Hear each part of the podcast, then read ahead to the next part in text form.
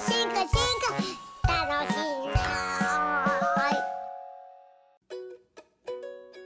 すごい進化ラジオは Spotify 独占配信でお送りしておりますそして今日は文明崩壊2ということですが今日は何について話すんですか？はい、今日はですね、ジャレド・ダイヤモンドが若い頃に生態学の競争について論争していたんだけれども、おもうバチバチの論争をしていたと。なるほどで、そのダイヤモンドがもう中心人物だったと。中心ですか？はい、その話についてちょっと紹介したいと思いますけれども、はい。これ我々の本当にもう記念すべき第1回目の繁殖鑑賞シーズンの本当に1番目のエピソードでも取り上げた話と関連するんだけども、僕もそれ言おうと思いましたよ。はい、でちょっとあの時まだ我々のトークテクニック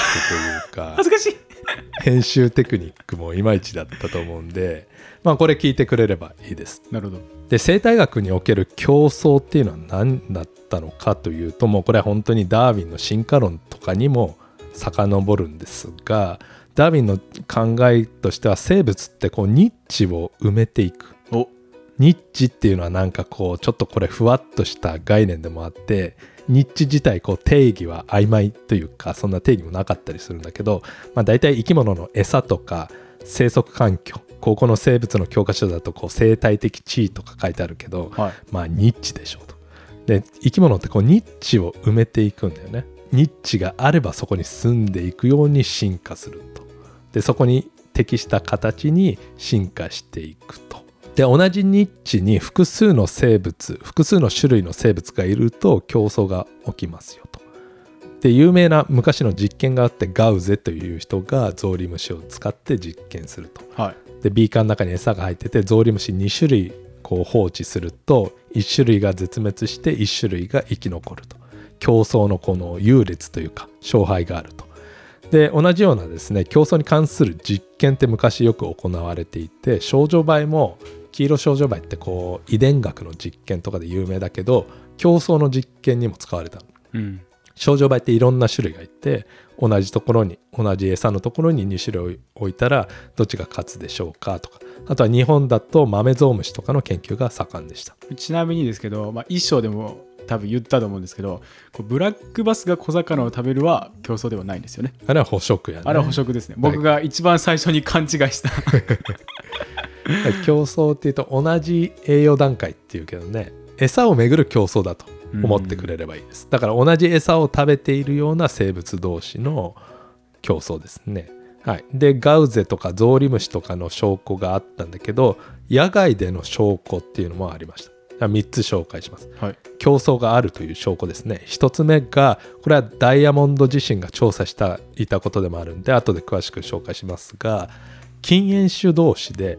分布が違う。金あー。よく似ている種類同士で分布とか生息環境いわゆるニッチだね。それが野外で違うと。当時としては競争があるから同じ場所には住むことができないから住む場所とか、えー、とそういった環境を分けているんじゃないかっていう、まあ、傍証です。でもう一つはガラパゴスのフィンチとかで言われていたことなんだけれどもあ形質置換という現象ですーくちばしの大きさのやつですね、そうだね。で、これはその禁煙種同士で分布が違うのと関連しているんですが、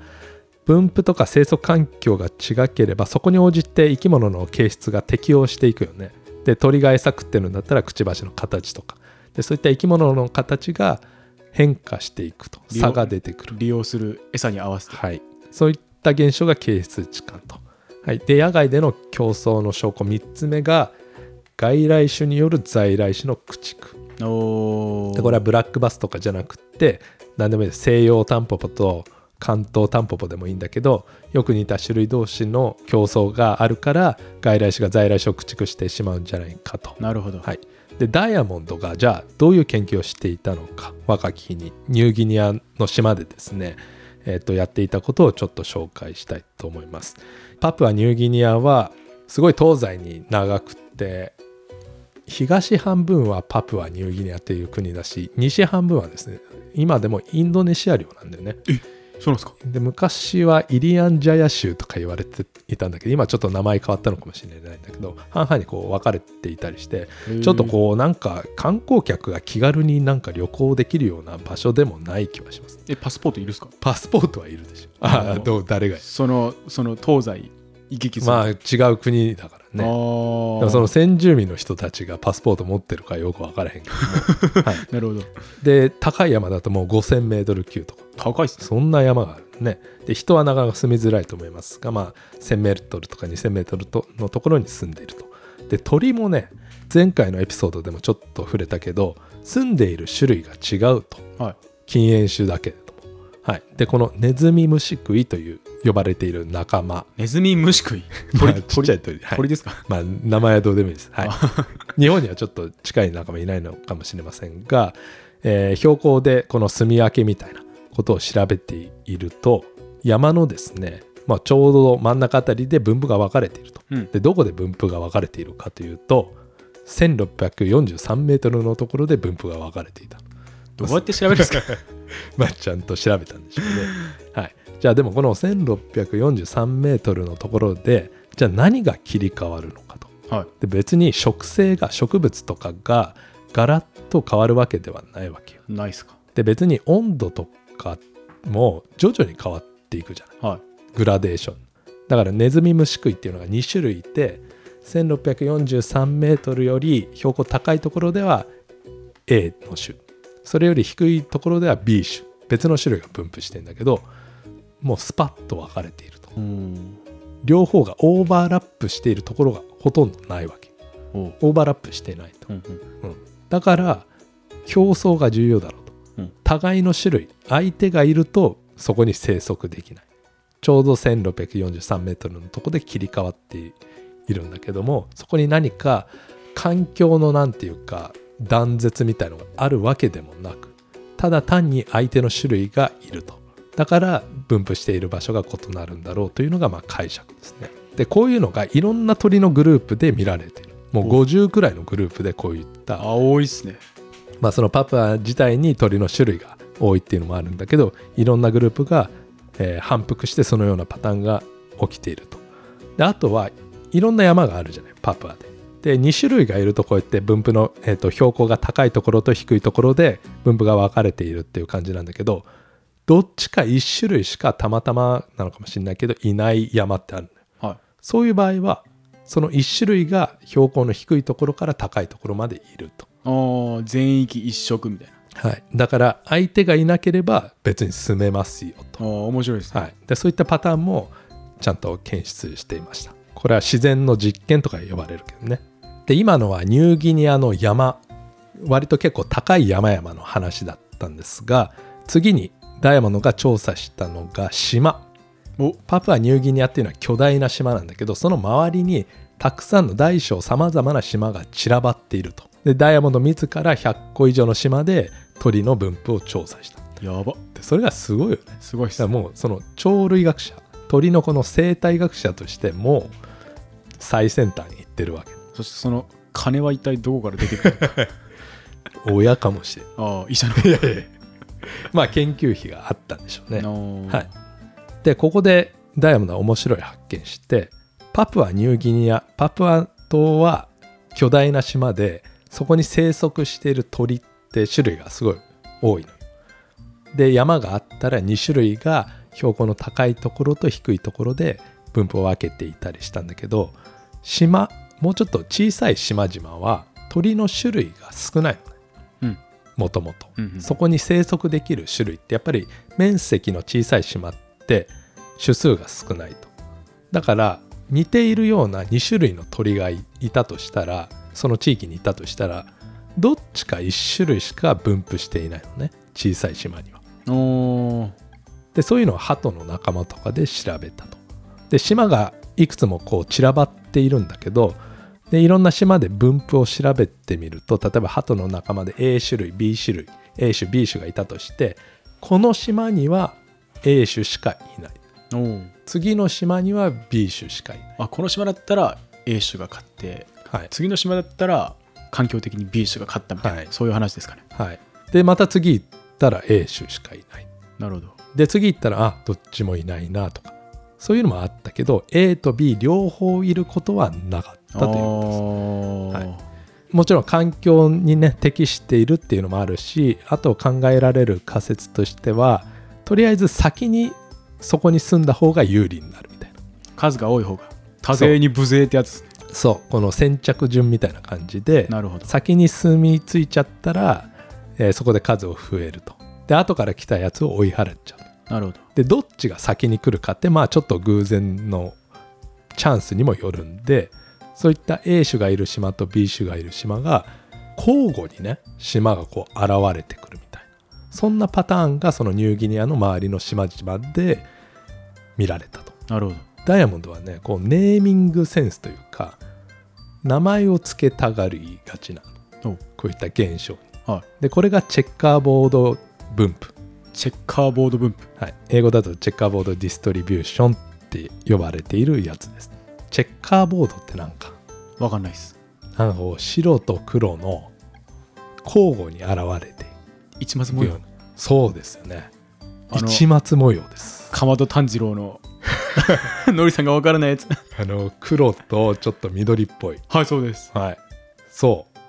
あれ一松模様って言うやんな。あれ一松模様って言います今みんななんかマスクとかも一松模様の小学生が。ははい。あれが英語で言うとチェッカーボードというパターンらしいですね。そこから取ってきてダイヤモンドはチェッカーボードディストリビューションと名付けました。でこのチェッカーボード分布そしてさっき紹介したニューギニアの大きい島の方で標高の高い低いで種類の分布が分かれるっていうのは要するにどういうことが言えるかというと生物の競争主観の競争で生き物の分布とかそこに住んでいる種の構成メンバーとかが決まっているよと。そういうことです。でこの競争っていうのはもう生態学の何ていうか根幹をなす考え方うん。概念だったのね。そうですね。進化にもろ関わってくるみたいな。はい。特に1950年とか60年頃の生態学だったんでしょうけどこう主観競争あるいは主観相互作用だからまあ食う食われる関係でもいいけどそういった生き物同士の関係によって自然界の群衆のパターンが決まっているんだみたいなこの世界観というかものの見方みたいなのはなんかこう生態学者の信念というかよりどころというかもうなんかもう願望というかもうそうなっててほしいみたいな。というのも競争に関する理論もあるし実験でねあのゾウリムシみたいなうん。少女版みたいな実験的なサポートもあるしダイヤモンドみたいな野外調査の結果もあるんで理論もあるしデータもあるしもうそりゃそうなっているでしょうっていうのがもうなんかこう信念みたいなのがあってダイヤモンドもこっち側の人でしたいわゆる競争を支持していた派閥だったんですがその後1970年くらいになったら競争っていうのはすごい批判される。競争ってないでしょみたいな人が結構出てきます。でその批判の論拠みたいなのいくつかあって2個か3個くらい紹介しますが1つ目はやっぱ餌が余っていると。世界は緑だみたいな。はい、でこれはあの鳥というか葉っぱ食べているね。昆虫を考えると分かりやすいんですが食食性昆虫と言われていますが芋虫が葉っぱ食べるけど葉っぱはほとんどの場合食い尽くさない作物の害虫とかと違って自然界ってあんま食い尽くすことがなくて、まあ、それが何なのかっていうのをまた言われているところだけど天敵がいるからね芋虫たくさん食べて芋虫の数が抑えられているから餌である植物が余っているとかまあそういう考え方もできますし。じゃあ同じような感覚で生き物の密度個体数っていうのが平行状態に達していないってわかる？環境の中に餌がって餌があるだけ生き物の数ってこう増えると。はい。でそこのキャパが決まっていてキャパまでは増えると、うん。うん。環境収容力。ああそうだね。専門用語でそうだよね。だからそこにキャパギリギリまでいるから餌をめぐって競争が起きると。うん。いろんな種類が出てきた場合はね。はい。っていうことなんだけど実際の生き物ってそのキャパより全然抑えられてるっぽい。生き物の数が。なるほどまあちょっと餌が余ってるっていうこととちょっと似てるけどね、うん。はい、あとは自然界を見ると多くの異なる種類が同じニッチに共存していると。ほ例えば熱帯雨林パプアとかもそうだと思うけど熱帯雨林見たら植物の樹木とか何種類もいるやん。うはい。なんか同じ環境にいろんな種類がいるってことは、はい、で競争っていうのはね単純には一つのニッチには一つの種類しか生息できないみたいな感じを予測しているんでこんな生物の多様性を説明するのは競争じゃないんじゃないかみたいなことが言われてました。でこの競争に対する批判なんだけどこのジャレド・ダイヤモンドが言い出したチェッカーボード分布に対する批判もありました。どんな批判かというとチェッカーボード分布っていうのは鳩が例えば A 種 B 種行って島がこう散らばっていてここには A 種次には B 種だけ。また次には A 種だけみたいなパターンが、はい、それが競争の結果そういうことが起きたってダイヤモンドは考えていたんだけど批判する人はいや別に競争があったからこういう結果が出たわけじゃないでしょみたいなことがうん。ちょっと極端な例なんだけど例えば島が100個ありました。鳥 A が10個の島に住みますよ。鳥 B も10個の島に住みますよと。で A と B をランダムに、はい、100個島があって10個選んでみたいで B の種類も100個島があるから10個選んでみたいやると大体ほほぼ重ならないじゃん。A 種と B 種。そうですね。空きがいっぱいあるから。はい。そうすると100個島があったら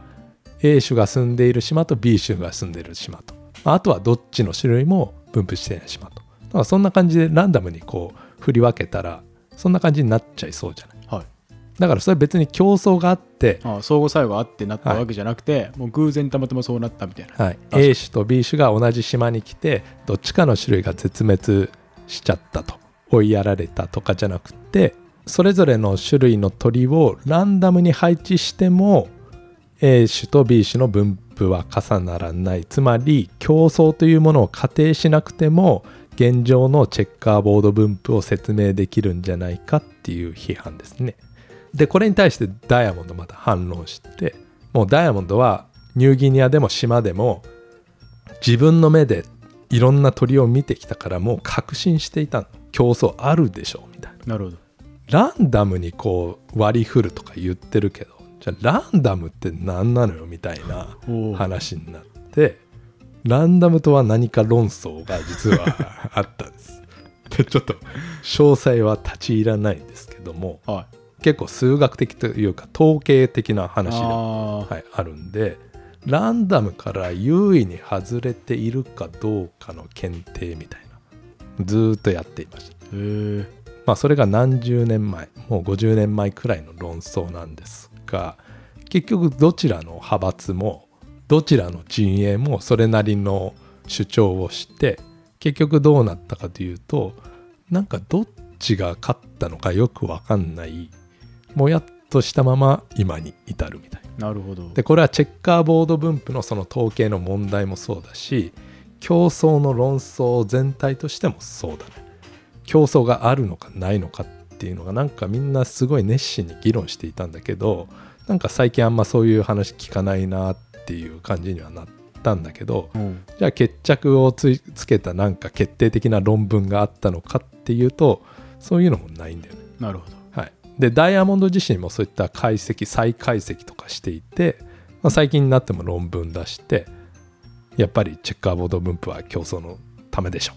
みたいなことは主張しているんだけど、はい、それでどうなったかっていう感じでもないかもしれないです。なるほど。でそんな競争の話だったんですが文明崩壊との関連としてはやっぱりジャレド・ダイヤモンドの自然観みたいのがよく現れているなと思ってこういった生物の分布とか、まあ、あるいは人間の栄枯盛衰もそうかもしれないんだけどランダムとかなんか偶然によって決まるんではなくて決定論的にというか何か重要な要因があってそれによって決まっているんでしょうという見方ですね。例えば歴史人間の歴史とか文明の存亡も例えば何かこう突発的な偶然のイベントがあったと。例えばある王様が土地狂ってその文明を崩壊させてしまった。っていうのはまあ事実かもしれないんだけどどちらかというと説明したいのはそうじゃなくて何かこう重要な環境に関わる地理とかね自然環境とかそういった気候変動とかそういったものに関わる重要な要因があるはずだと。でそれをやっぱ特定したいでそれがどれくらい重要かとかね。だから鳥の分布を見てもこれが競争で決まってんのかあるいは反対の人たちが言うようなランダムさで決まってんのかっていうのはなんかよく分かんなかったりで実際の生物のこの自然界の分布見たら多分両方なんだよね。競争も多分効いてるしそういった偶然も効いてるしと。なるほどでも説明したいのは偶然とかじゃないんじゃないっていうのがダイヤモンドの立場なのかなという感じですね。なんか説明した気にならないみたいなんでだからそういった物事の因果関係みたいのをこうなるべくシンプルに整理するっていうのがスタイルなんですね。でまあそもそも鳥の調査をパプアニューギニアとその周辺の島々でやっていたからフィールドワークしていたから人類の言語とかねそういった民族のこととかにも興味を拡大していったということでやっぱり文明崩壊の話にも若い頃のこの鳥のフィールドワークがかなり影響していたのかなと思います。なるほど。以上です。はいありがとうございました